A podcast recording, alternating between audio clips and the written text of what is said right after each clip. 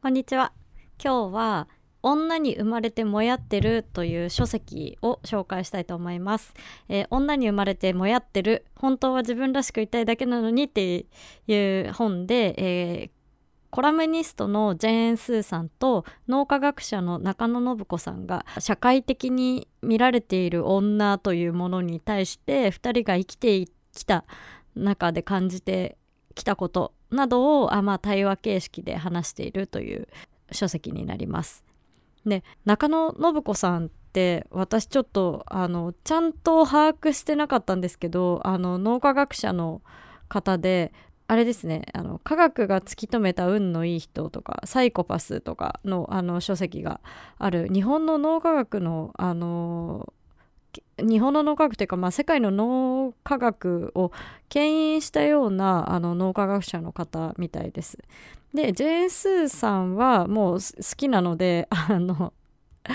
あのよく本を本というか、まあ、ラジオを聞いたりとかしていてちょっとジェーン・スーさんの本を最近あの漁っている最中なんですけれども、えー、と今日はこの本について紹介したいと思います。で「女に生まれてもやってる」っていう本なんですけどなんかその女の損が見えづらいみたいな内容でその生き方が今多様化していて女性としてのライフスタイルに正解やゴールがない。今私たちはどのような道を選択すれば心地よく生きられるのか。コラムニストのジェーン・スー氏と脳科学者の中野信子氏がこれからの女性の生き方を対談形式で語り合います。っていうのが書籍の内容ですね。すいません。そのまま読みました。これえーっと小学館のホームページですね。はい。で第1章。女らしさは誰のため？っていうようなあの内容の第一章なんですけどあのあのおごりおごられ論争みたいなのあるじゃないですか。その女飲み会の時は女がおごおごらおごってもらうおごられるみたいな。でそのおごられること自体を、えー、と喜ぶ人たちもいるけどまあもちろんこの2人は、えー、とおごられることは嫌なんですね。でそれでそのおごられるってていうことは支配されるっていうことだからその私は支配されるのが嫌なんだっていうことに気づいたみたいな文章があの書籍の中であってで私それでハッとしましたね。なんかなるほどなと思って、えー、と私別におごられるのそんな嫌いじゃないですけどその意味もなくおごられるのって嫌だなって思っていて基本的にその割り勘でまあおごってもらえる時はまあありがとうみたいな感じで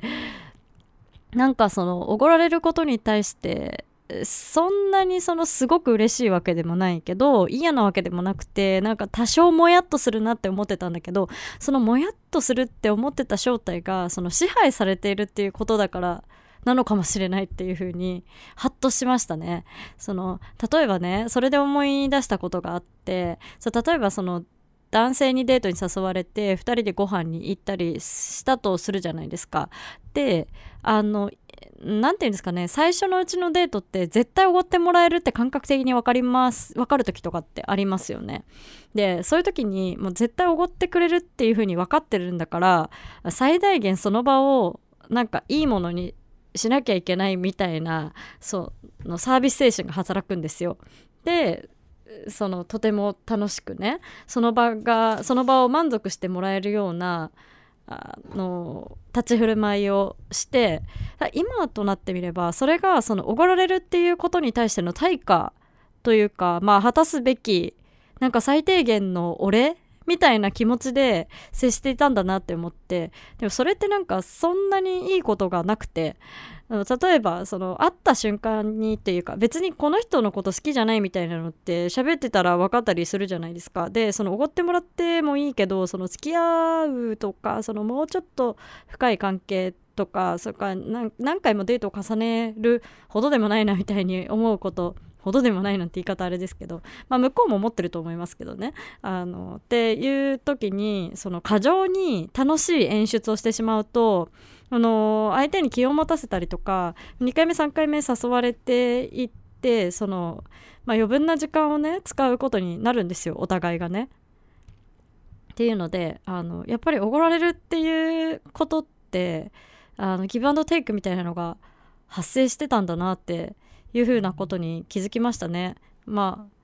支配されるのは嫌だと私も思います。あこのねジェーン・スーさんと中野信子さんってあの当たり前ですけどおお二人とも死ぬほど頭がいいんですよ。であのこの本ってただのその女ってこうだよねとかまあ例えばその女って得だよねレディースデーでその1000円のセットにちっちゃい杏仁豆腐がついてくるじゃん杏仁豆腐がついてじゃあ同じようにランチであのだなんていうのメンズセットがあってあの1200円のランチが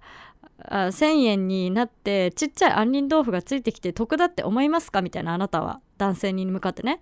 でこんなことで女は得してるなんて思われるのってすごく何て言うかうんと下に見られてるよねみたいな話はまあもちろんそういう話はあの出てくるんですけど基本的に中野信子さんが科学者なのであのかなり、えーと、文献をもとにした文献というかその知見実験結果とかいろんな知見をもとにしたあの理由付けをしてその現代社会に対するその男女の歪みがどういうふうに出来上がってきたのかとかっていうのが分かります。だからこの本って思ったよりもとても学びがある本でしたね。ただ女2人がわちゃわちゃ喋ってる。いやわかるよね。わあそうだよね。わかるわかるみたいな。ああいう女性には私たちはなれなかったけどこうこういうふうにあこういうところのあの苦労みたいなのがなかったらもっとこういう風だったよねみたいな。そういうことをだらだら喋ってる本ではないということですね。あのとても学術的でしたね。思った以上にこんなになんか学びがある本だなとは思ってなかったのであのおすすめしたいなと思います。で、えーと、第2章は敵と味方とルールを再検証する女同士は分かり合えるという一枚岩幻想と真珠一枚岩現象みたいなのがねえっ、ー、とまあそんな感じのことがあ出てきてるんですけど、まあ、何かっていうと女性の敵は女性ではないっていう話をしてましたね2人は。でこれも私ちょっと自分反省だなって思ったことがあってあのー、女の敵って女だなってつい思いがちじゃないですか。なんか私もそういう風に思ったことって昔から多々あるなって思っていて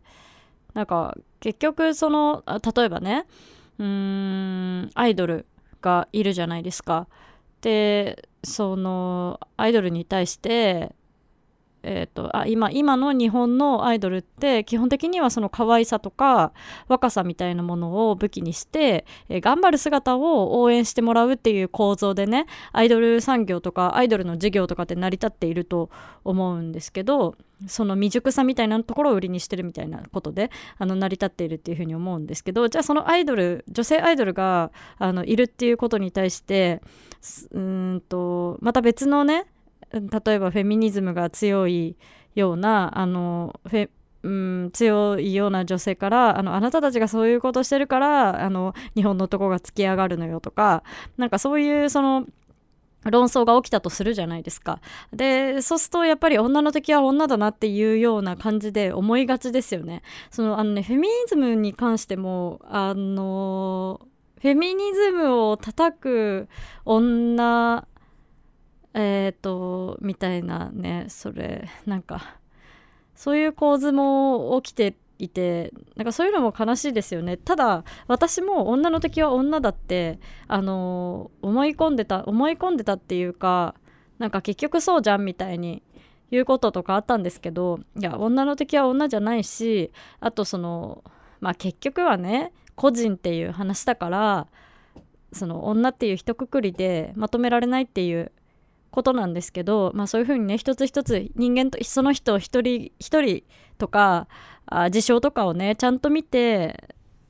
適当に一杯一からげでねその女っていうものを語るのはやめにした方がいいなっていうのを改めて思いました。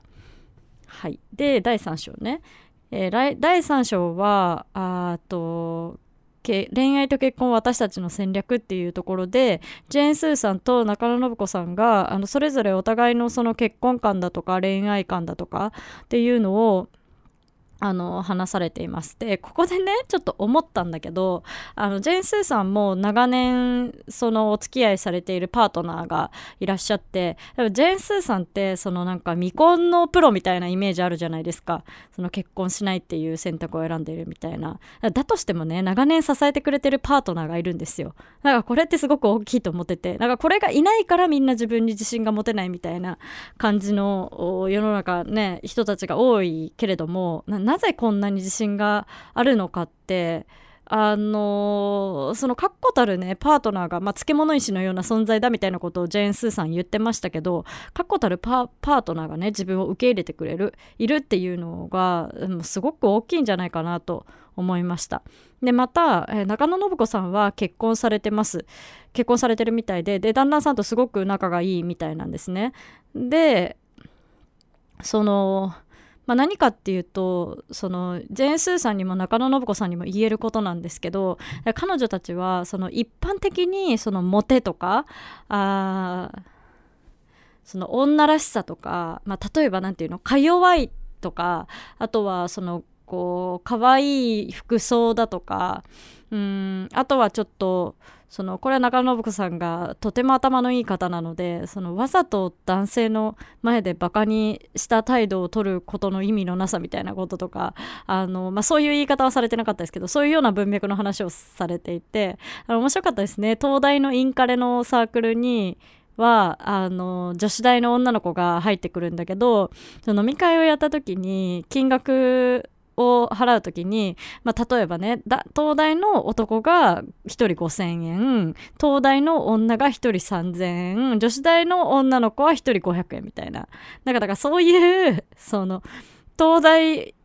女に関してその男でも女でもない大なんていうの男と女の間のせいみたいな捉えられ方をしてそれがすごく嫌だみたいな話があったけどそれって本当にその通りだなと思っててであとはその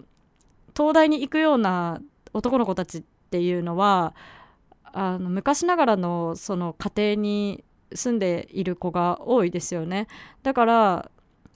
でずっと男子校で育ってきてで大学に入った時にやっぱ女性っていうのをその自分よりも立場の低い生物みたいな認識をなんかどうしてもその刷り込みっていうかまあそれは家庭のことなのかなって思いますけどしてるみたいですねっていう話とかがあってそれもすごく面白かったです。でねそのまあなんかこういうことであのあちょっと話それちゃったんですけどあ結局何が言いたかったかっていうとジェーン・スーさんと中野信子さんはそういうその一般の女子たちが女子として通ってきた女子らしさみたいなこととか女らしさみたいなことから、えー、と外れた上で自分というものを持って一生懸命頑張ってきたんですよね。自分という人間をあの肯定できるように、まあ、自分で一生懸命自分らしさを全開にして頑張ってきたとでそうした結果最終的に2人ともその自分のことを理解してくれるパートナーがあのつかめたわけですよね。だか結局重要なのって自信なんだろうなっていうことを思いましたね。だからまあ他人と比べてどうかとか自分が女らしくないとかそういうことってまああるかもしれないですけど、まあ、これね女らしいかどうかっていう話っていうよりは、まあ、自分に自信があるかどうかっていう話に最終的には今私が言ってる話は帰結するんだけどだからその今の自分を受け入れて今の自分の幅で最大限努力して自信を持てばあの必ず自分のことを認めてくれる人っていうのはいるんじゃないかなって思いましたね。まあそうなるまでに時間がかかってすごく苦しいんですけどだとしてもねあのそうなんそうじゃないかなって思いました。でねえっ、ー、と最後最後っていうかもうちょっと話したいことがいっぱいあったんだけど中野信子さんがねあのとてもいいことを何個も何個も言ってたんですけど私ちょっと一個だけ思ったのはえっと、不安は学びの材料だっていう話をされていてその人って学習する時にあの忘れないと学習できないらしいんですよね。だからその忘れやすい人っていうのはあのなんていうの知識を得るのにとてもいいらしくってまあそれはとてもいいことだなって思うんですけどでプラスでその自分ができないっていうこととか足りてないっていうことってすごく学びのにの材料になるとそれってその学ぶきっかけとかになりますよね。なんかまあちょっとそういう話じゃなかったかもしれないけどその不安っていうのを感じてるっていうのはまだそのあのもっと努力したりとかもっとなんか新しい知識を得たりとかもっと違う考え方をしたりしての自分を変えていけたりあの学べるチャンスなんだっていうふうにまあそんなような話があって、まあ、私はそう解釈したんですけど、まあ、ちょっとどういうふうに喋ってたかはちょっと忘れちゃったけど私はそういうふうに解釈したんだけど、まあ、そういう話もすごく良かったですね。で2人とも40歳で楽になるっていうふうに言っていたのであの私はまだ40歳に行ってないんですけどなんかその頃になったら楽になるのかなと思いながら日々を頑張って過ごそうと思いました。あのとてもいい話でしたね。あの副題1個だけ言うとしたら副題がちょっと嫌ですね。本当は自分らしくいたいだけなのにあのこれねこの2人自分らしくいてあの何て言うのかな。今を勝ち取った人たちだと思うんですよねだからもうできれば女に生まれてもやっている本当は自分らしくいたいだけなのにじゃなくって女に生まれてもやっている自分らしさを突き詰めるにはとかなんかそういう感じのね題名にしてもらった方がその題名でもやっとしなかったかなと思いました。はい、今日紹介したのは、えー、ジェーン・スーさんと中野信子さんの女らしさに対する対談の女に生まれてもやっているという書籍でした。